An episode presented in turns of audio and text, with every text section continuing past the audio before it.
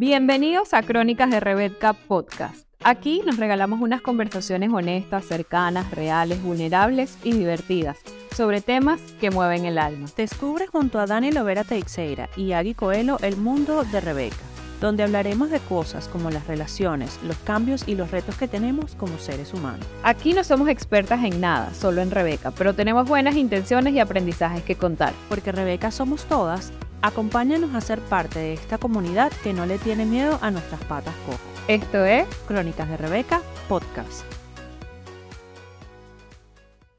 Hola, hola, bienvenidos a Crónicas de Rebeca Podcast, temporada número 3, episodio 21.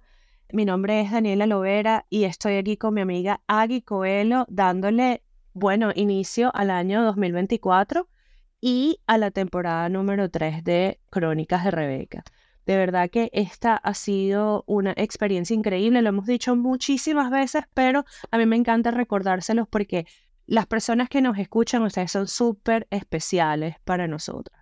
Esta temporada trae unas temáticas, como siempre, como a nosotras nos gustan, temáticas intensas, temáticas divinas, que nos llevan muchísimo a la reflexión, pero decidimos esta vez hacer una, una serie de episodios que fuesen mucho más personales y que tocaran teclas más profundas en lo que es la experiencia de ser Dani y lo que es la experiencia de ser Agui y cómo nosotras hemos evolucionado en, en todas, a, pesar de todos estos retos. El episodio de hoy tiene como título El despecho, transitar y sanar un corazón roto sin morir en el intento. Y bueno, con esa pequeña introducción, quiero darle la bienvenida a mi compañerísima, a mi amiguísima, Agui Coelho. Bienvenida, ¿cómo estás? La comadre, ¿cómo estás? Bienvenidos todos a la temporada 3 una temporada que va a ser bien particular y para entrar de una vez en el tema y justificar a su vez el tema específico que vamos a hablar hoy, empecemos por ah, eh, anuncios personales que vamos a hacer en esta temporada 3. Ya vienen pasando desde la temporada 2, pero decidimos revelar ciertas cosas personales en la temporada 3 que justifican ciertas cosas. Entonces, bueno, los que me conocen saben que yo soy súper abierta y vocal con la mayoría de las cosas que pasan en mi vida y reflexionando mucho para qué hicimos este podcast y sobre todo el para qué para nosotras mismas. Yo llegué en una conversación muy honesta con Daniela la temporada pasada y le dije, chama, chama, después de escucharme a mí misma, yo en la próxima temporada voy a anunciar todo esto que me está pasando y además prepárate amiga porque va a ser, la temporada 3 va a ser un CD de Adele. Un CD de Adele, ¿sí? Entonces, bueno, para comenzar a contar estas historias para honrar el trabajo eh, que nosotros hacemos y la honestidad y transparencia en la que siempre hemos hecho propaganda en Rebeca, bueno, yo les quería contar a los que no saben y nos están escuchando que yo me separé a finales del año pasado, en octubre del año pasado, y por eso viene esta temporada, porque yo me escuchaba en los episodios de la temporada 2 y yo le decía, wow, Daniela, o sea, qué desencajada estoy, o sea, justamente muchos de los días o varios de los días que grabamos, sobre todo como a partir del episodio 5 o 6, yo estaba en plena vorágine de mi separación y de verdad estaba muy abatida y me sentía un poco hasta hipócrita en el sentido de hablando temas donde no me sentía 100% conectada porque el dolor y la transición y la confusión me tenían como que absolutamente invadida. Entonces, para esta temporada 3, yo le dije, Dani, vamos a aprovechar como que el mood y mi buena amiga también decidió acompañarme para hablar de estos temas que, bueno, quizás no son los más bellos, los más cómodos, los más alentadores, los más días lindos, pero que también son partes de la dinámica humana, ¿no? Entonces, por eso, esta, ya les comentamos que esta va a ser una temporada muy intensa de, episodios que se conectan mucho con los procesos de duelo, pérdida, empezar desde cero, como esas relaciones eh, complicadas, ¿no? Pero bueno, para no acaparar toda la historia, Dani, no solamente yo venía como con noticias eh, de mi vida personal, sino que tú también. Entonces, si quieres actualizar a la audiencia de lo que ha pasado contigo estos últimos tres, cuatro meses, bienvenidos para que luego entremos en la candela. Amiga, muchísimas gracias por ser tan honesta y por ser tan sincera y compartir todo esto con nosotros y con nuestra audiencia. De verdad que cuando tú hiciste, la, eh, digamos, el, em, la sugerencia de hacer una temporada tan vulnerable y tan realista, yo estaba súper emocionada porque creo que eso es lo que nos caracteriza como plataforma, el que somos honestas y que ponemos basta, o sea, de la información que nosotras compartimos muchísima viene de nuestra propia experiencia y de lo que nosotras hemos aprendido como seres humanos en esta vida, ¿no? Entonces, bueno, un poco para hacerle honor a eso, lo que tú estabas compartiendo, esa desconexión que tú estabas sintiendo al final de la temporada 2 por todo ese peso emocional que tenías, yo lo viví en la temporada 1, al final de la temporada 1, o sea, más o menos como julio en julio. No es que me separé de nadie, pues yo estoy más sola que la una, soltera forever. El reto mayor que yo tuve el año pasado fue pasar por la enfermedad de mi mamá. Mi mamá estuvo muy, muy, muy grave en julio y de verdad que pensábamos toda la familia que mi mamá no lo iba a lograr. O sea, eh, se, se vio muy, muy, muy mal. Y eso me ha enfrentado muchísimo con emociones, con traumas y con situaciones que yo no había desempacado porque, bueno, siempre hay tiempo de tener esa conversación con mamá, siempre va a haber tiempo de lidiar con eso en otro momento, ¿sabes? Y entonces verme en la posibilidad de que, bueno, ahora tengo que desempacar esto ya, porque el tiempo se me está acabando, de verdad que fue un, un reto muy, muy inmenso. También que el año pasado, pues casi todo el año pasado estuve desempleado, solamente trabajando en el podcast y eso, y eso puso muchísima presión sobre mi salud mental y mi salud emocional. Me vi en una, con un diagnóstico de depresión bastante severo. Muchísimas cosas se han revuelto en mis emociones.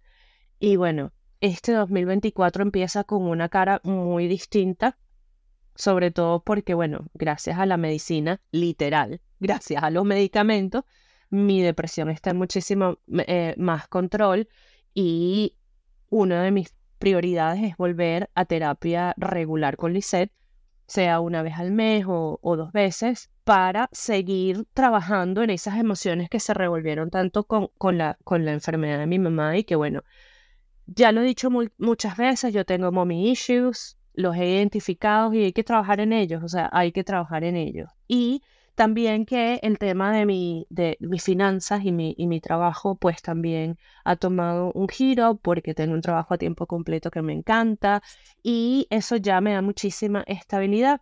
Lo que, lo que, yo, lo que yo pensaba el año pasado era así como que, bueno, claro, cuando, ti, cuando, cuando la mesa de tu vida le flojea una pata, las otras tres como que tienen el valor de, de, de compensar. Pero en mi caso era que estaban temblando tres patas distintas o sea, la mesa se venía abajo. ¿Me entiendes? Entonces yo ahora estoy reconstruyendo las patitas de cada, cada una de las patitas de la mesa para un poco estar en más control de mis emociones y, pasar estas temporadas de bajas un poco más, de una manera más saludable, ¿no? Y sin esos pensamientos tan oscuros que, como en el episodio de la depresión, vinieron a mi mente, sin duda, o sea, los, los pensamientos más oscuros que he tenido en mi vida. Pero bueno, de verdad te agradezco muchísimo que, que abramos esta, esta plataforma para ser más vulnerables, para ser más nosotras. Y vamos a estar hablando de temas, sí, vamos a estar hablando de temas súper intensos, pero vamos a estar hablando de temas de que, que van a ser significativos para otras personas. Yo creo que mucha gente se puede llevar información importante de, bueno, de nuestro despecho, pues. Sí, además como, como lo decía Víctor Frank, el ser humano es un ser humano de, sentido, de, propósito, de darle sentido a las cosas. Y yo creo que si bien no controlamos mucho o algunas de las cosas que nos pasan, sí es nuestra responsabilidad darle sentido. Entonces, si a través de todas estas experiencias que vimos nosotros podemos convertirlo en algo para ayudar a alguien o para que resuene, simplemente para que acompañe, como muchas de las cosas que nosotras leemos y el, mismo eh, contenido que uno consumimos a veces es simplemente ahí como como un cariñito, como una manito por el hombro de que sabemos lo, lo que estás pasando. Entonces, bueno, este primer episodio lo vamos a dedicar a tener el corazón eh, roto, el despecho, como decimos en Latinoamérica, que creo que es una, una palabra súper cargada, pero es esa realidad de sentir que uno tiene eh, el corazón roto. Vamos a dividir el episodio en dos partes, en analizar e, ese sentir, el estar con el corazón roto, porque creo que siempre nos queremos ir a la solución, la solución, la solución, ¿qué puedo hacer para dejar de sentirme así? Y pocas veces hablamos de, ese tránsito como tal. Y luego, en la segunda parte del podcast, íbamos a dedicar a hablar de ciertas cosas que nos pueden ayudar y otras que definitivamente no nos ayudan cuando estamos viviendo tener el corazón roto. Entonces, bueno, como yo le contaba en la audiencia, a nuestra gentecita que nos escucha y el que está aquí por el chisme para que se lleve el chisme completo, este, yo me separé de Miguel después de 11 años de eh, relación. Miguel fue mi esposo eh, con una relación muy intensa y muy particular y muy importante para mí. O sea, yo creo que en 11 años Miguel y yo vivimos lo que muchas parejas quizás no viven en toda una vida. O sea, Miguel y yo vivimos relaciones a distancia, vivimos pérdidas. Eh, Miguel vivió conmigo la, la muerte de mi papá, perder un papá, emigrar, vivir en países distintos, vivir en lugares muy chéveres, vivir en lugares no tan chéveres eh, pasar momentos económicos súper complicados, pasar momentos económicos súper cómodos, eh, lidiar con los retos familiares eh, de cada quien. Y yo, para ser un poco respetuosa con Miguel, quizás no, no voy a ahondar ahí, pero acompañar al otro en todos los retos familiares que tiene esa persona del otro lado, infidelidades. O sea, Miguel y yo tuvimos un compendio en 11 años de muchísimas cosas. Tanto fue así que nosotros, eh, Miguel y yo nos casamos por la iglesia, por el civil, por todo, y nos separamos y nos divorciamos legalmente una primera vez, finales del 2018.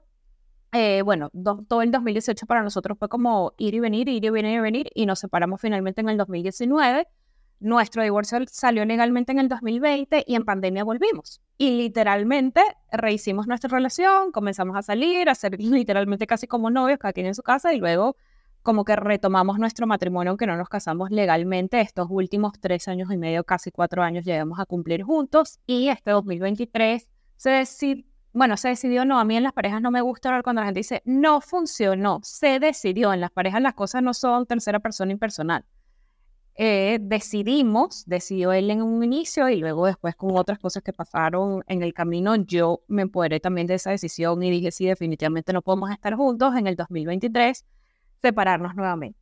Que para mí fue vivir otra vez, tener el corazón profundamente roto. Yo tengo esta particularidad que a mí me encanta hacerme experta en las cosas que me pasan, ¿no? O sea, dedico horas hombres a estudiar los fenómenos de las cosas que me pasan. Y yo ya traía una escuela bien grande en el 2018, la primera vez que nos separamos, que ha sido lo peor que me ha pasado en mis 37 años de vida. Y en ese año me pasó todas las pérdidas que puede tener alguien, las tuve, pero mi divorcio fue lo peor. Entonces ya yo venía con una escuela, yo venía como la licenciatura, ya ya estaba, y ya ahorita terminé de sacar el posgrado en tener el corazón roto. Entonces la primera idea que yo quiero evangelizar y además que a mí me ayudó un montón, no, no, no, no, no, no, no, no, porque además esto que me pasó se pueden ver como desde dos perspectivas y que me ha pasado además cuando le cuento a la gente que es una de las cosas también un poco complicadas de lidiar, que la gente como que, ay, otra vez, pero otra vez y entonces y volviste y qué pesar, entonces no hubieses vuelto y no sé qué. Entonces, esa es una historia de porque a mí otra vez, pero a mí estas últimas semanas, sobre todo, me ha llegado esto como que es un privilegio. O sea, yo me puse a pensar esto y dije, ¿cuántas personas tienen la posibilidad de pasar lo peor que nos ha tocado y que la vida te diga, sabes que yo te voy a dar otro chance? No que las cosas salgan distintas, porque definitivamente ese era el destino que después de una relación tan intensa y de tantos años y Miguel y yo no estuviésemos juntos, pero hacerlo todo mejor otra vez. Entonces, yo me di cuenta que fue un regalo de mi episodio más oscuro reescribirlo. Y fui una mejor esposa, tuve una mejor relación, fui súper feliz esos tres años, tuve momentos de súper, o sea, fui la esposa que quise tener con el matrimonio, que quise tener con los momentos que quise tener. Y tuve el final que sí hay ciertas cosas que todavía me duelen, pero fue mucho mejor que la primera vez, fue mucho más llevadero. Entonces, algo que me dio un montón es entender que el fenómeno de tener un corazón roto, y aquí quiero que me escuchen con mucha atención, es un fenómeno biológico. Que lo que le pasa a un, a un cerebro cuando está pasando por un proceso de duelo, de tener el corazón roto, de estar alejado de la persona que quiere, es lo mismo que le pasa a un cerebro que es adicto a los opioides.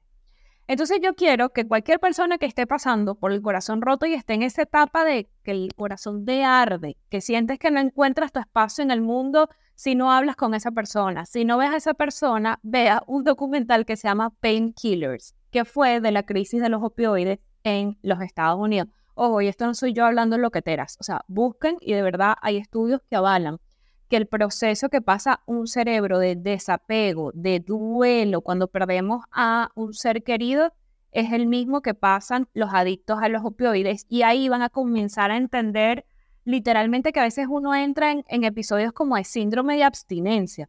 O sea, que no sabes qué hacer contigo, que no quieres salir de la casa, que sientes que el contacto con esa persona es la única droga que te va a poder ayudar a sacarte esa incomodidad, ese dolor, ese... Entonces, para mí entender que es un fenómeno biológico porque por el que pasa el cerebro fue demasiado liberador y decir, hijita, tuviste el documental, viste como el tipo que estaba adicto a los opioides se retorcía y se inventaba mil cosas para, para volver a su adicción y simplemente era su cerebro enfermo, aunque suene muy duro, transitando esa, esa realidad. Me parece súper interesante lo que estás diciendo y algo de lo que quiero rescatar de lo que decías de esta segunda oportunidad que te dio la vida de vivir tu matrimonio otra vez. Yo creo que, y es algo que hemos conversado anteriormente, yo estuve ahí contigo en el 2018 de lejos, pero igual hablábamos todos los días, estaba súper pendiente y estaba súper, digamos, nerviosa de lo que estabas pasando y lo único que yo quería era que tú estuvieses bien y que pudieses salir de esa depresión que, que, que tenías en ese momento, que, era, que iba muchísimo más allá del despecho. Era una situación muchísimo más grave. Esta vez hay un despecho, hay un corazón roto, hay un, hay un dolor. Sin embargo, te lo dije hace unos días y lo voy a dejar aquí para la posteridad. Nadie te puede venir a jugar y decir es que no hiciste lo suficiente. No, señores, mi amiga Fátima Aguicuelo sí hizo lo suficiente. Todo, o sea, se sacó la licenciatura en despecho, se sacó la licenciatura en ser una mejor esposa, se sacó el posgrado, el, el, doctorado, el postdoctorado, ¿Me entiendes? Y tú le pusiste todo el esfuerzo. Nadie te puede decir, coño, si hubieses hecho algo distinto, pero ¿qué más distinto hubiese hecho? Lo hice todo. Entonces esto lo quiero dejar para decirte a ti y a todas esas personas que tienen una segunda oportunidad, toma esa segunda oportunidad y haz todo lo que puedas para que las cosas salgan bien. Si no salieron bien, ya no dependió de ti. Tú te puedes felizmente lavar las manos y decir, señores, yo hice todo lo que podía. Esto no estaba en mis manos. Entonces, quiero que, quiero que siempre recuerdes que obviamente tienes el apoyo de todas tus amigas. Ay, chica, o sea, tú empiezas a llorar, yo empiezo a llorar también. Tienes el apoyo de todas tus amigas, tienes el apoyo de toda tu familia. Y nosotras sabemos todo, todo el esfuerzo que tú le has puesto a este, a, ese, a, esa segunda oportunidad que, que, que te dio la vida. Y te deja aprender muchísimo de ti, de lo buena persona que eres. Porque todo lo que perdonaste, siempre pusiste de, prioridad, yo voy a hacer todo lo posible porque mi matrimonio funcione. Entonces, un aplauso para ti porque hiciste todo lo que estaba en tus manos, amiga. Todo. Entonces, ahora ya hablando del tema de tener el corazón roto y de tener y, y, darnos un chance aquí de, ¿sabes? Collect ourselves. Es, hay una cosa que yo veo del despecho, o por lo menos así lo aprendí yo, que cuando uno está triste, por una pareja, específicamente por una pareja, tienes dos opciones. O te echas a morir de pobrecita tú, o, ay, aquí no ha pasado nada y voy a salir con el siguiente, yo paso de, de una relación a la otra, o no importa, bueno, que era lo que a mí me pasaba, porque como lo estábamos hablando antes de empezar a grabar,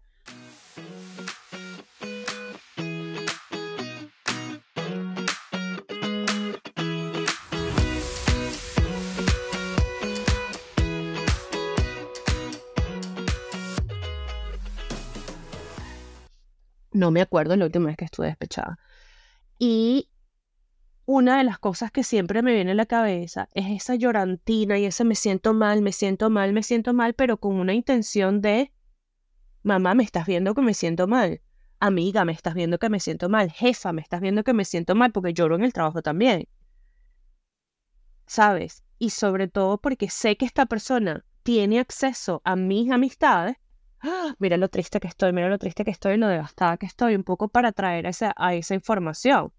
¿sabes? Un poco para traer esa atención de la persona que ya no, que no está en mi vida. Otra de las cosas que, que, que me hizo recordar eso fue el, último breakup que yo tuve antes de, de, salir de Venezuela. Una de las primeras cosas que yo hice fue empezar a salir con gente.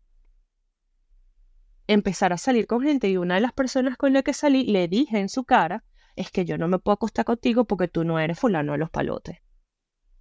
Y el tipo me dijo, bueno, obviamente no, y tú tampoco eres mengana de los palotes, pero bueno, mi hija, aquí estamos, y, o sea, tenemos tiempo saliendo y que, o sea, ¿sabe? Eso de, de un clavo saca otro clavo, señores, yo no, yo no abogo por eso, no abogo por eso, yo, sí, hay que llorar, hay que llorar. El corazón te duele, te, te lo que decía Agui antes, te arde, te pica, es, una, es un dolor real que de verdad que tú sientes que no puedes respirar. Chévere. Yo apuesto más por echarte a, echarte a morir en tu cama que salir y sacarte el clavo con otra persona porque no funciona. Bueno, señores, a mí nunca me ha funcionado. Y el que le ha funcionado, deje sus comentarios, por favor, que nos, que nos contacte a crónica.rebeca.gmail.com y nos eche todo el cuento de cómo fue que lo logró. Pero em, yo creo que es súper, súper importante darle espacio al duelo de la relación, porque el despecho es, es, eh, tiene mucho que ver con el duelo. El, el luto de perder a esa persona que quizás era tu mejor amigo, tu mejor amiga, que te acompañaba en todo, que te entendía solamente con una mirada, porque eso sí que duele. Cuando pierdes a la persona que tú le haces así, y ya la persona sabe qué significa la miradita que le estás echando. Y eso se lo vas a tener que explicar de cero a otra persona. O sea, es que, que trabajón, ¿no? Sí, Dani, o sea, lo que todo y vamos a hablar más adelante de esas cosas que pueden ayudar o no pueden ayudar tanto cuando tenemos como, como el corazón roto. Y creo que socialmente, como muchos de los temas que hablamos aquí en Crónicas de Rebeca, la carga social que tenemos para superar el tema del corazón roto rápido. Es más, ojo, y no solamente con el tema de una separación eh, romántica, hasta cuando se nos muere nuestra mascota. O sea, si no te pasa algo como que se te murió tu papá, tu mamá o algo así súper mega trágico, entonces hay, hay, como mucha presión social y muy poco espacio para estar con el corazón roto. Es como una presión de tienes que estar bien, tienes que estar bien. Y hay que entender, como ya lo dije, es un proceso biológico. Hay muchos factores que influyen y por eso muchas personas pueden vivirlo de manera distinta. El estilo de apego influye. Si uno es de un estilo de apego ansioso, pues esto, la pérdida de la persona te da en el core, en el core que es estar sin esa persona, sin esa fuente de seguridad, de de, de, nutrición emocional, entonces es mucho más fuerte quizás para las personas que tienen un estilo de apego ansioso, que es mi caso y creo que es tu caso también, o es lo que hemos logrado identificar en nosotras.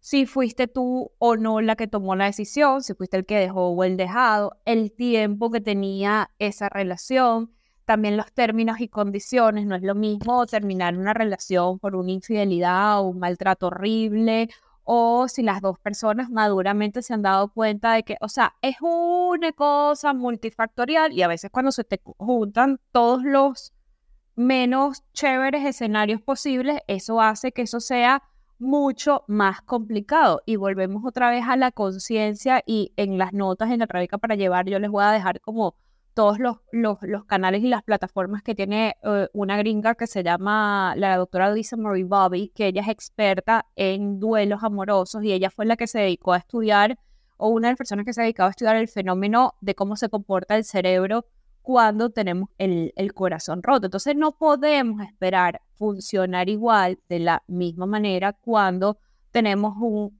un corazón roto. Otra de las cosas que también lo hace difícil navegar es que en esa en esa presión social de que hay que estar bien y que pasa la página y que se acabó y que lo mejor es lo que pasa y todo este montón de clichés que no ayudan ni un poquito, es que también la gente no habla de, ciertas realidades que hay con, ese corazón roto. O sea, no importa el contexto o los, motivos por los que esa relación se haya terminado, hay un, primero pierdes a esa persona que en algunos casos será mejor o peor la pérdida. En algunos casos la gente trata las metras de esa persona, imagina que esa persona se haya ido de su vida fundamental o sea, buenísimo, que es lo que quiero decir. Y para otros casos es perder, en mi caso fue perder a mi mejor amigo, o sea, a, bueno, no voy a deshonrar a todas mis amigas que son tan buenas, pero a uno de mis mejores amigos, o sea, Miguel y yo éramos de que los, los que podíamos chismear hasta las tantas, teníamos un humor como súper de nosotros nada más, porque tenemos un humor muy parecido, le poníamos nicknames a los nombres, a las situaciones, a la o sea, era a mí me pasaba algo en el trabajo y era el primero que yo llamaba, no solamente porque fuese mi esposo y para contarle, es que yo confiaba en el criterio de Miguel y también sus rollos eran como míos. O sea, fue perder a un montón de cosas en una sola persona. También, como lo comenté antes, fue perder esa persona que ya tenía todo mi historial de 11 años. A veces no nos da fastidio cambiar de psicólogo, de médico, solamente por la tarea de empezar con ese historial médico desde cero. O sea, Miguel conocía desde el drama que yo traía de mi relación pasada, cuando me conocí de mi primer novio, que también fue súper, un hito súper importante en mi vida, hasta mis dramas familiares, mi, mi, mi evolución, porque yo no soy para nada o tengo muy poco de la niña que conoció a Miguel a los 25 años. Entonces, perder todo eso, más perder a la persona, más entender que no quiere estar contigo, más, o sea, es un montón de cosas y, y además es una parte de ti. O sea, hay una parte de mí, y ya yo he hecho como un proceso para entender y sigo en ese proceso.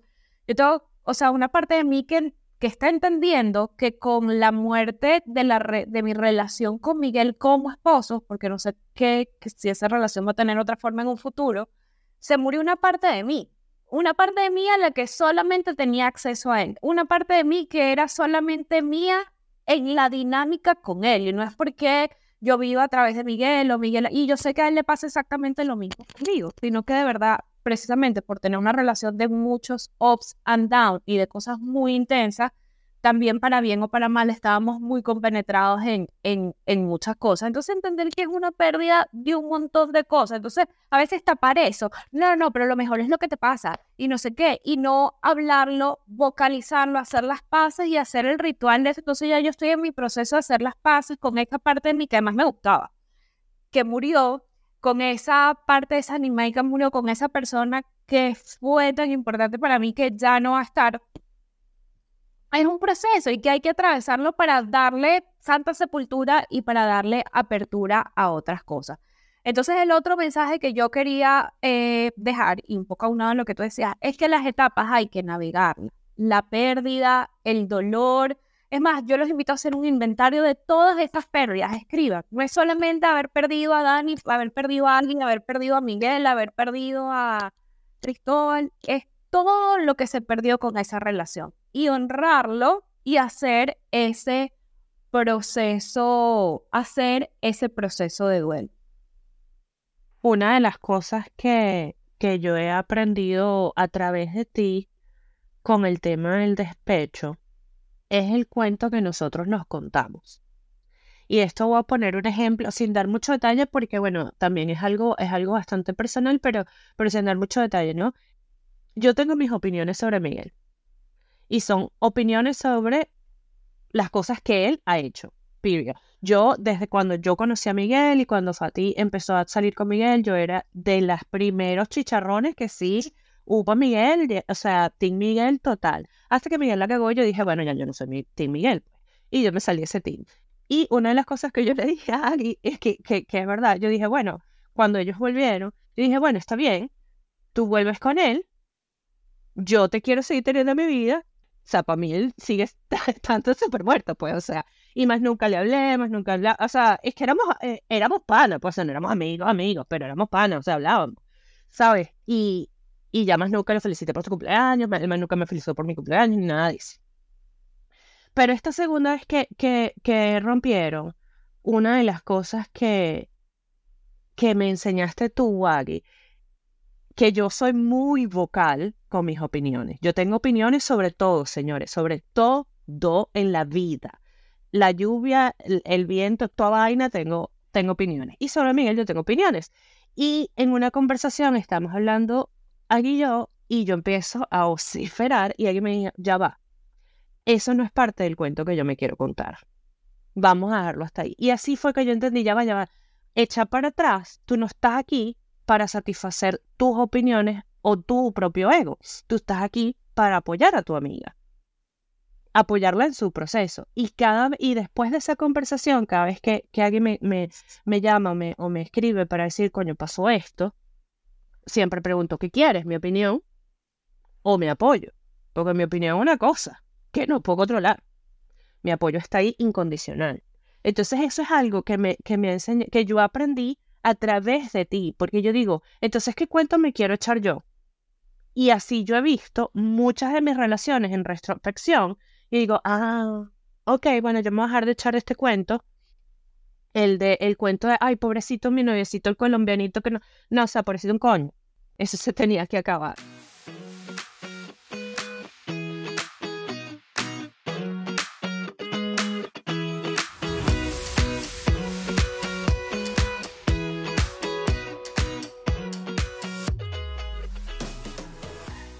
¿Sabes? O sea, el cuento que yo me estoy echando es súper importante en el proceso del despecho, porque entonces te anclas a pensamientos que te hunden más, en lugar de pensamientos que son sanos y que, y que realmente te dan una, una visión un poco más integral del inventario de tu relación y de lo que realmente estuvo bien en esa relación, porque hay cosas, todas las relaciones tienen cosas rescatables. Y de eso es lo que nos tenemos que nutrir en cuando tenemos el corazón roto y aprender que, bueno, cada día es un paso adelante, las cosas no se van a sentir igual, va a llegar un momento donde de verdad, bueno, ya se puede pasar la página, pero tú tienes que darle espacio a ese paso de página. Porque si te apresuras a pasar la página, te pierdes parte importante del libro, te pierdes parte importante de la, de, la trama de la, de la historia. Entonces creo que es súper importante que nos anclemos en la parte de la, de la historia o de la historia que nos queremos contar, que sea realmente lo que queremos salvar de ese recuerdo y no que sea algo que nos hunda o las opiniones de tus amigas que bueno, que no se pueden quedar calladas, pues, porque ella es así, ella tiene opinión de todo. Ay, no, Dani, es súper válido lo que estás diciendo, eh, sobre todo, y este es otro de como de los tips de cuando tenemos el corazón roto y cuando pasamos específicamente por la ruptura de una relación, es nosotros elaborar esa historia, o sea, una historia que a nosotros nos haga sentido. Y a veces puede ser que esa historia no nos guste, no nos guste, pero nos hace sentido. O sea, a mí contarme esta historia de no otra vez, entonces volviste y si ya tú sabías lo que había hecho una vez, entonces, no, no, no, no, fue una nueva oportunidad que nos dio la vida a los dos de volver a ser, a volver a lo mejor. Entonces eso me quita el sentimiento de arrepentimiento, me hace sentir bien conmigo misma que a pesar de que el outcome de la relación no fue el deseado, el mío como persona fue el deseado porque la primera vez me deprimí horrible, esta vez no me deprimí horrible, la primera vez lo quería o sea, prende en candela, o sea, tenía un odio, un récord, una rabia, no sé qué, y hoy en día no hay ninguno, a pesar de, ojo, y con esto, con esto no estoy diciendo que esta segunda vez todos los motivos por los que nos separamos hayan sido color de rosa y no sé qué, pero fuimos, entre comillas, mejores versiones y eso hace que hoy en día yo no le tenga ni rencor ni resentimiento a Miguel. Tengo en todo caso es tristeza y dolor, porque bueno, yo me casé como para ser felices por siempre y una vez más, matrimonio no matrimonio, o sea, Miguel era como de, mis personas, pues. No tener este montón de historias eh, que te anclan y que te hacen tanto daño nos ayuda un poquito a, bueno, encaminarnos en ese eh, camino, valga la redundancia, de la sanación. Igual pasó el cuento que está echando eh, Daniela es buenísimo, tal cual, y, creo que estuvo bien, es el labor de las amigas, que cuando volví esta segunda vez me dijiste, amiga, date cuenta, y yo dije, sí, yo me puedo dar cuenta y yo sé, yo no estoy negando lo, lo que pasó, pero todos tenemos sombras y oscuridades y eh, sombras, perdón, y luces, y yo he decidido creer en las luces de Miguel para esta segunda oportunidad. Y una vez más, aunque salí medio estortillada la segunda vez, no, no me arrepiento, es el poder de la historia que nos contamos. Otra de las cosas que yo quería también llamar a conciencia cuando tenemos el corazón roto es que no podemos esperar de nosotros mismos funcionar como funcionamos cuando no tenemos el corazón roto. Cuando tenemos el corazón roto, todo duele. Todo duele. Es que lo que pasa es que como no se ve, pero funciona literalmente como el, como el cuerpo. Si usted está todo fracturado, si usted está prendido en 40 de fiebre hasta ahí a hacer pipí, duele. Y cuando uno tiene el corazón roto, todo duele, que yo no sé si sea la experiencia de mucha gente, pero a mí me pasa es que me duele todo, hasta la cosa más insignificativa, la hoja de papel me duele. Yo me acuerdo que esta segunda vez nosotros teníamos como un ritual compartido los domingos en la mañana, nos tomábamos un café juntos viendo, y era un momento súper estúpido, pero que a mí me hacía demasiado feliz, o sea, me hacía demasiado feliz estar en mi casa con mi esposo, tomándonos el café, viendo, filosofando sobre algo que estábamos viendo en la televisión. Y cuando nos separamos, esta segunda vez, eh, mientras yo conseguía un nuevo lugar a donde mudarme y tal, no sé qué, ese primer café que ya nos tocó tomarnos por separado, y él se preparó su café y yo me preparé el café en el domingo, y él estaba en la sala, yo me metí al cuarto a llorar como cuatro horas. O sea, yo lloré el café Lloré ese primer café, esa primera taza de café, separados como cuatro horas como una niña.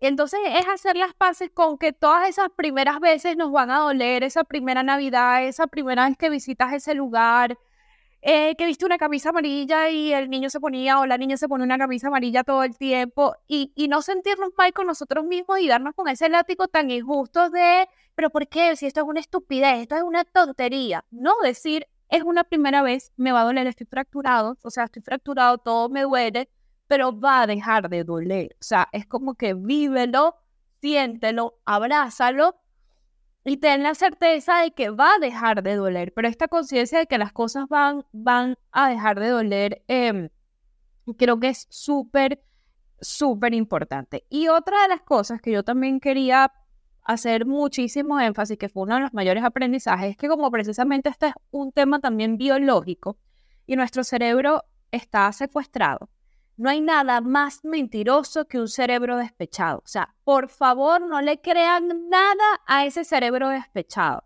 O sea, es una cosa que el cerebro que uno dice, no, el razón, no, no, no, el cerebro te puede llevar a unos racionales, entre comillas, que son súper lógicos para restablecer la conexión, para restablecer la relación, para solamente ver lo bueno, para acordarte, o sea, y es precisamente porque está en ese proceso de buscar esa droga que te va a invitar a cualquier excusa para volver a eso. No le crean nada a su cerebro mentiroso, no le crean nada. A mí me pasó, ya yo teniendo conciencia de este fenómeno, que una vez así random pensé como, ¿y si Miguel se muere mañana? O sea, si Miguel se muere mañana, tú vas a estar en, en paz en el mundo sabiendo que más nunca le hablaste a una de las personas más importantes para ti en la vida.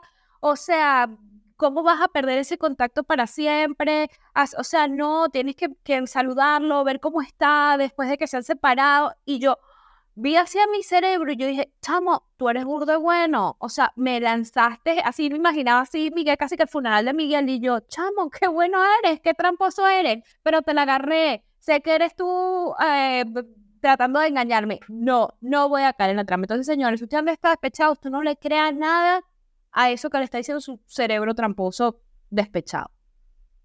Esa historia que nos cuenta a veces nuestro cerebro chama, tiene un eco en la, o sea, tiene como un eco súper poderoso, pero es importantísimo identificar esa, esos momentos cuando de verdad sabemos que el cerebro nos está, nos está jugando sucio.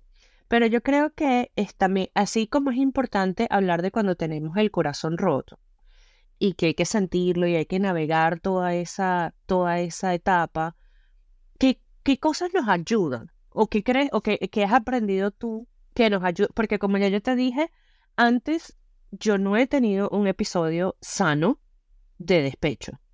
O sea, yo he hecho todos los no, no. Tratar de sacar un clavo con otro clavo. Yo he hecho todas las metidas de pata. Entonces, no vamos a hablar de las cosas que no debemos hacer, sino de las cosas que sí nos ayudan a navegar esa, ese periodo de corazón roto. Y yo quiero un poco que nos compartas qué te ha ayudado a ti, aparte de tus libros de autopista, a, a salir de ese, de ese corazón roto?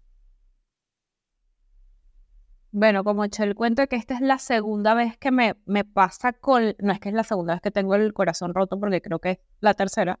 o sea, mi primer novio con el que me iba a casar, Miguel, el primer divorcio y la segunda separación, ya yo traía como las prácticas, ¿sabes? Lo que no funcionaba. Y receta número uno, así que esto debería vender como en un lister de pastillas. Contacto cero, periodo de sanación, o dependiendo cómo terminó esa relación los primeros momentos contacto cero es la mejor medicina. Una, una vez más vuelvo al tema de los opioides. Para cualquier adicción, la abstinencia es la medicina. Contacto cero y a veces este contacto cero no es nada más eh, hablar directamente. Son cosas como que fueron cosas que yo hice muy mal la primera vez, que el cerebro se, vuelve, se sigue estimulando de esa droga, si sea en una foto, en un mensaje. Entonces, mientras menos estímulos le deja ese cerebro y más los nutros de experiencia nuevas, vamos a sanar más rápido. Ya habrá un momento, ya habrá un momento donde si queremos desempolvamos la foto y las veremos con otro ánimo, recordando, sin dolor, pero mientras eso pasa, contacto cero. El tema de también el contacto con las personas que se relacionan con, con con esa persona y en mi caso tengo que decir que esto mm, eh, me cuesta un montón porque yo a los amigos de Miguel los quiero un montón y también sé que soy quería con ellos, con la familia de Miguel, o sea, mi ex suegra es una de mis mejores amigas, o sea, ha sido muy difícil, pero he tenido la primera vez, vivía con ellos para arriba y para abajo, como que si nunca me hubiese separado, y esta segunda vez aprendí que gente que quiero mucho, todavía mantengo el contacto, hablo con ellos, pero en una menos menos nivel de intensidad. Y el no saber, el no averiguar, no buscar, no ver redes sociales, no nada. Medicina, contacto cero. Y entonces aquí voy a empatarlo con no se dejen engañar por su cerebro, su cerebro tramposo. Díganle su cerebro, va a pasar. Y cuando pase y cuando ya yo me sienta bien y ya yo haya todo hecho ese proceso de duelo y me genere sentimientos más de paz y más neutros, bueno, quizás yo restablezco el contacto con esa persona. Y luego, otro punto que tú decías, muy importante, el duelo bien hecho implica estar solos, solos. Yo sé que sobre todo para las personas que son como dependientes emocionalmente, ojo, y no para los dependientes, porque los avoidance también una manera de evadir es saltar, eh, no, no haga eso, porque entonces usted se hace mal usted, le hace mal a esa persona y está saboteando su proceso de duelo. Además que las Rupturas son una maravillosa oportunidad para aprender y para hacernos mejor. Aproveche tanto dolor para ser mejor usted mismo, que es lo que me ha quedado a mí en mi ruptura. O sea, yo he decidido, ok, yo fallé A, B y cómo yo disminuyo estos gaps y empiezo a hacer un trabajo personal para que me pasó para ser menos controladora, para ser menos totalitaria y lo logré en mi segunda fase. Y en esta segunda fase dije, bueno, una tarea pendiente es el amor propio. Entonces, ¿qué tienes que hacer tú de, de esta segunda ruptura para trabajar en tu... Y eso si uno está con alguien calentándole la pata de la oreja y poniéndole otra cara a la misma figura, no lo va a lograr. Entonces el tema de saltar en otra relación, además que me parece injusto con todos los involucrados, me parece que es injusto incluso por temas de, honrar la relación que quizás pasó, que ya estés de uno y que te vean ahí tu, tu ex con, con otra persona. O sea, yo salí de un matrimonio, eso, eso se honra, o sea, fue algo demasiado grande para mí como yo voy a estar de la noche a la mañana por ahí con otra persona. Contigo mismo y ahí con el tercero, porque ¿qué le puede dar uno de valor al tercero si uno está ahí todo fracturado? Tal cual, amiga. O sea, eso, eso que dices de lo que de considerar a todas las partes involucradas en, un, en una relación después de una ruptura, es esa, esa comparación subconsciente que hacemos, inconsciente, no subconsciente, esa comparación inconsciente que hacemos de esta persona no, no respira igual, no se mueve igual, no hace nada, nada, ¿sabes? Es súper, súper, súper, súper dañino. Entonces, yo creo que es súper importante que después de un proceso de, de ruptura se identifiquen esas cosas en las que puedas trabajar y decir como que yo me debo a mí misma, no porque ella o él me lo dijo, no porque el, el, la expareja me lo haya dicho, sino porque yo identifiqué que yo pude, eh, pude haber sido mejor en estos y en estos y en estos aspectos y realmente trabajarlo y poner, y lo hemos dicho tantas, tantas veces. Señores, si usted necesita ir a terapia, vaya a terapia para sanar su corazón roto. O sea, ¿qué médico te va a sanar un, un, corazón roto si no es un terapéutico? Un terapeuta, ¿sabes lo que te quiero decir? Entonces, si es necesario pedir ayuda a un terapeuta, vaya a terapia, haga los ejercicios, poner trabajo en sanar un corazón roto no tiene nada de malo. No hay apuro en, en, convertirte en pareja de otra persona solamente por el hecho de que, bueno, ya se acabó, yo pasé la página y abrí la próxima y ya está. Yo seguí adelante. Ah, pero ¿qué aprendiste? Eres la misma persona que terminó si, esa, si eres la misma persona que terminó esa relación y está empezando otra relación, señores, esa segunda relación se va a terminar por las mismas razones o peores. Y va a ser, o sea, va a ser caótica igual o peor que la anterior. Entonces, si tú no te das el tiempo de crecer y de convertirte en una nueva versión, en pelar esa, bueno, si tú no te das el chance de pelar esa capa, tú vas a llegar a la, a la siguiente relación con ese peso encima y, la, o sea, la probabilidad de que repitas los mismos errores incrementa un montón. Porque, o sea, uno no aprende. Eh, y, y, es que yo creo que la vida es así porque está diseñado así. Si tú no aprendes el primer golpe, la vida te va a poner otra pared enfrente para que te vuelvas a dar.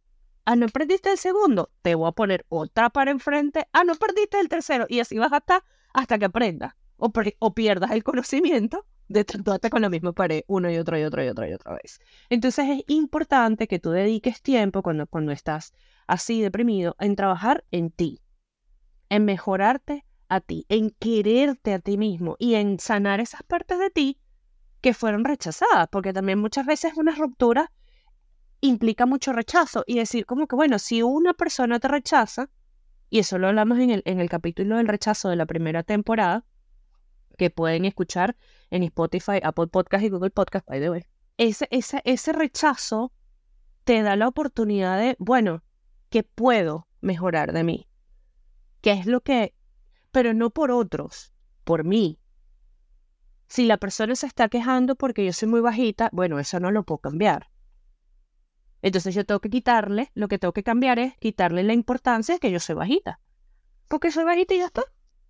Además, el, veneno viene en frasco chiquito, señores. Lo, que quiero decir es como siempre poner a, o sea, ponernos a trabajar en esas cosas que nos van a, a mejorar como individuos, si estamos o no estamos en pareja, que simplemente nos van a hacer un mejor ser humano. Y en todas las relaciones consecuentes va a ser un plus en lugar de un minus. A veces hablamos mucho del fracaso de las relaciones porque termina. Y sí, o sea, si el único indicador de éxito que tenemos para una relación y para nuestras relaciones es la longevidad de cuánto dure ese vínculo y en qué condiciones, sí.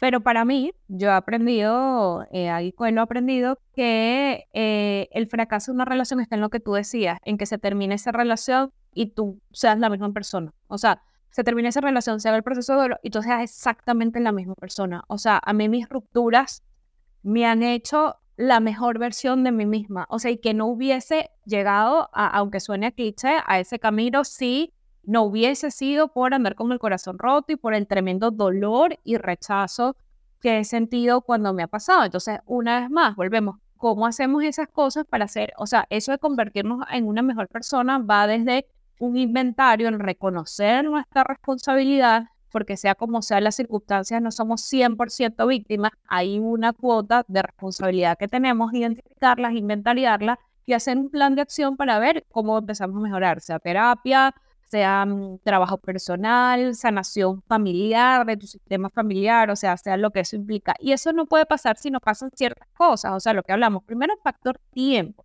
no se engañen. Y esto de que es que ya yo llevaba medio año haciendo duelo en la relación. No, no, no. Puede ser que tú salgas mucho más convencido de que tu proceso de desapegarte emocionalmente de cierta forma en esa relación y te, y te desenamoraste y ya no estás enamorado. Hay gente que le pasa.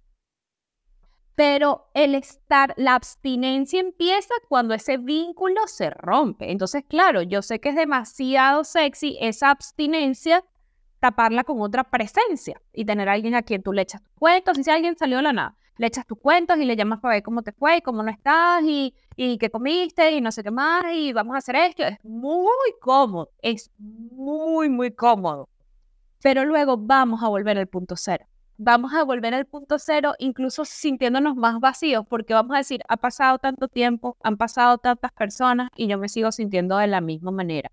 Entonces, ese proceso lleva ese duelo, también voy a dejar la recomendación eh, de una niña venezolana, yo le digo la coach malandra, pero es buenísima, ella también es experta en duelos amorosos y te malandrea y todo, pero de verdad te canta muchas realidades y ella parte de su terapia es hacer un proceso de duelo sano, mi último duelo, y eso implica un montón de cosas, tiempo, estar solos, eh, hacer trabajo, o sea, de déjame procesar esto, déjame ir a terapia, no me voy a inundar en alcohol, no me voy a inundar en marihuana o cualquier cosa que sea, o en rumbas y tal, que fue una de las cosas que yo no hice también en el primer 2019 porque rumbié más de la capacidad que mi cuerpo daba. Y ojo, y a mí me encanta la rumba y seguiré yendo, pero no, ya no es como un método de escape como ese momento, o incluso cosas más sanas como el ejercicio exagerado, o entonces el escapar no ayuda. Cosas que sí nos pueden ayudar, el amor el amor de sus amigas, como la que está Dani aquí, el amor de nuestros familiares, el amor, el acompañamiento, pero no el amor romántico, o sea, el amor de la gente que nos rodea, porque bien como lo decía Dani, parte, yo creo que va a ser súper complementario este episodio, el del rechazo, escúchense el del rechazo, el que grabamos, yo mismo me lo volví a escuchar cuando estaba pasando por esta transición, y rodearnos del amor, de esas, y que sí hay, a mí no me vengan a decir que no hay nadie que lo quiera usted de una manera buena, que quiere su bien, así sea una persona, rodearse, rodearse, rodearse de ese amor y ser conscientes de esas prácticas, de esas microdecisiones que nos hacen bien. Coño, no me voy a ir de rumba hasta las mil y llegar a las siete de la mañana súper borracha y voy a dejar de hacer ejercicio. O sea, sé que es difícil y hay momentos de indulgencia en este proceso, pero tratar de hacer esas, esas microdecisiones que nos ayudan y que no nos agoten. ¿Qué otras cosas, Dani, crees tú que cuando uno está en este proceso de tener el corazón roto y estar en proceso de duelo, que tendremos un episodio dedicado al duelo nada más, porque el duelo nada más no es por las relaciones amorosas, el duelo, obviamente, todos lo sabemos, puede ser por muchas cosas y dedicaremos un episodio a eso, pero específicamente cuando uno está como en este periodo de sanación, de tener el corazón roto, ¿qué cosas crees que pueden ayudar? Yo creo que, por lo menos en, un cerebro como el mío, que, que yo necesito distracción constante, enfocarme en, en algún hobby o en algo que me haga feliz, bien sea pintar con acuarelas.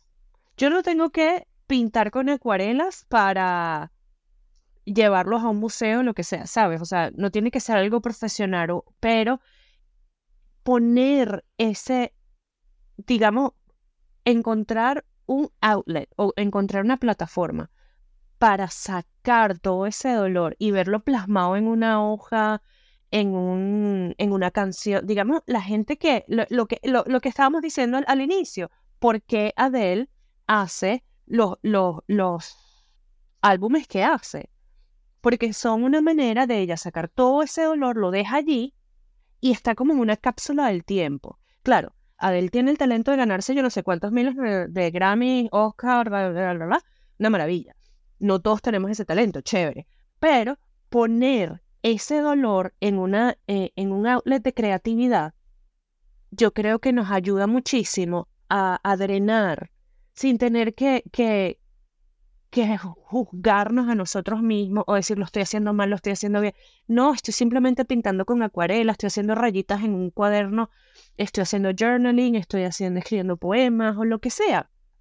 O sea, cualquier cosa que te ayude a drenar creativamente, creo que es importante. Hay gente que a lo mejor tocando guitarra 15 minutos al día le ayuda a sentirse un poquito mejor. Y bueno, toqué guitarra 15 minutos, me voy a, a ir al parque un rato, voy a llamar a mis hermanos o lo que sea. O sea, no sabes qué se puede desencadenar después de darle permiso al dolor de salir a través de la creatividad. Yo creo que es importantísimo conectarse con esa área del cerebro que, que, que, te da elementos creativos. Y también yo creo que otras cosas de las que ayuda es encontrar la felicidad de hacer cosas by yourself, de hacer cosas tú solo, de sacarte a pasear. Literal, sacarte en una cita, Yo, yo sé que mucho, eh, hay, hay, mucho como que estigma sobre las mujeres que comen sola en restaurantes y no sé qué y tal y qué sé yo. Señora, estamos en 2024, se olvidemos de ese ridículo. Si usted tiene ganas de salir a comer pasta, bueno, vista, se pone perifollo, se perfume, se no sé qué, y vaya a comer pasta usted sola. Vaya al cine, no sé qué. Yo me acuerdo cuando tú terminaste esa primera relación que estábamos hablando, que fue cuando nosotras nos conocimos, básicamente. Eh, uno de los, de los momentos que tú me dijiste así como que, chama, este fin de semana fui al cine sola. Y en ese momento, o sea, mi cerebrito de 20, qué sé yo, 24, 25 años, 26, no sé cuántos tenía, pobrecita, o sea, de mi, mi cerebrito infantil no lo entendió, pero ahora que lo veo de lejos, yo digo, qué importante que tú hiciste espacio para ti misma de hacer algo que nunca habías hecho sola y hacerlo igual y disfrutarlo igual y tus cotufas y tu película y tus tacones y tu vaina y sales. Y empezar a disfrutar del tiempo contigo y encontrar ese espacio que, que realmente te hace feliz. Una de las cosas que yo creo que te puede llevar, o sea, que, que puede ser peligrosa cuando aplicas esas, y, lo digo un poco en, en, serio y en broma, ¿no? Es el hecho de que te guste mucho estar solo, que es lo que le pasó a este caramelito tropical que está aquí. A mí me encanta o sea, yo aprendí mucho, yo aprendí muchísimo a mi soltería, aprendí un montón de cosas, pero yo me di cuenta con la última persona que yo estaba saliendo, que esta persona me estaba usando como un clavo para sacar otro clavo. Y yo le dije, no, gordita, no, gordita, no, no, no, no, no. O sea, tú no estás entendiendo. Yo te estoy permitiendo a ti compartir mi tiempo especial conmigo.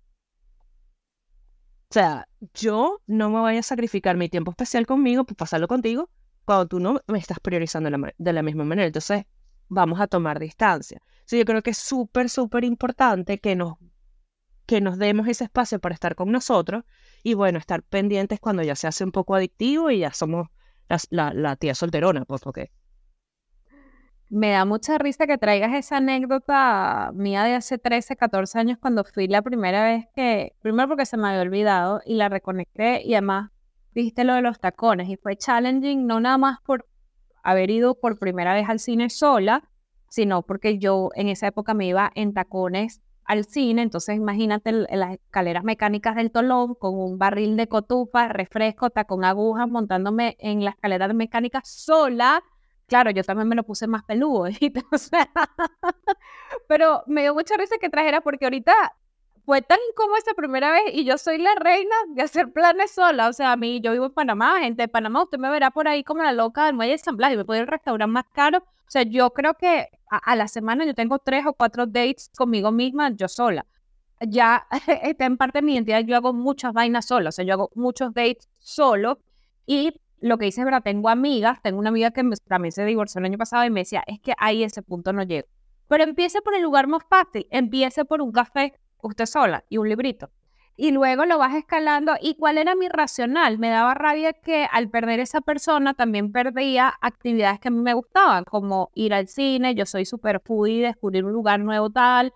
O sea, a mí me gusta tomarme simplemente un café en un lugar chévere. porque yo tengo que dejar de hacer estas cosas que a mí me gustan solamente porque no estoy con alguien o no tengo con quién? Entonces creo que eso es algo como que empodera mucho y lo que tú decías. Y luego cuando la pasamos también solo nos da la posibilidad de elegir y decir, no, no, la compañía que viene es para que yo la pase bien porque la compañía no condiciona que yo haga los planes que yo, que yo quiero hacer.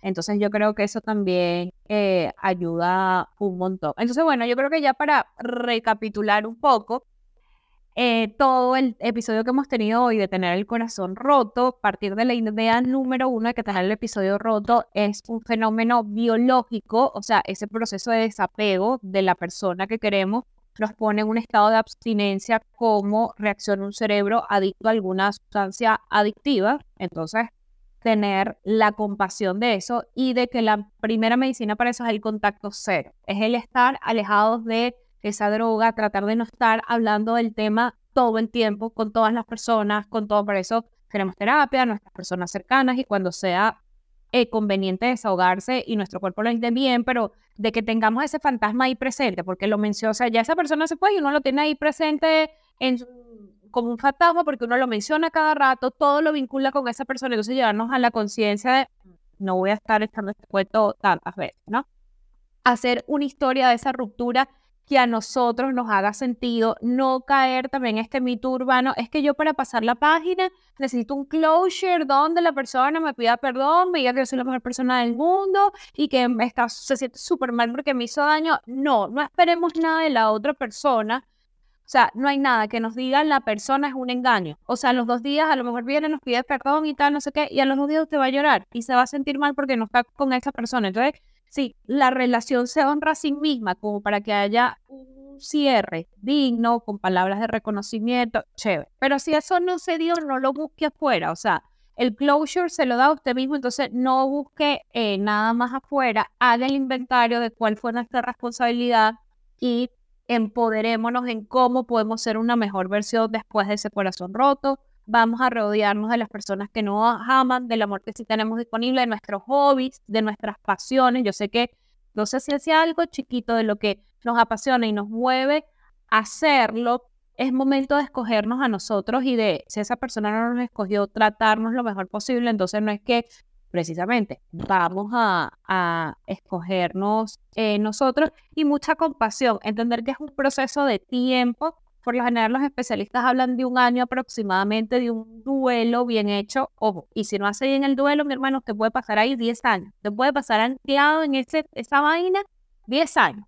No el tema del tiempo sí, pero si lo hace bien. No van a ser ni dos meses,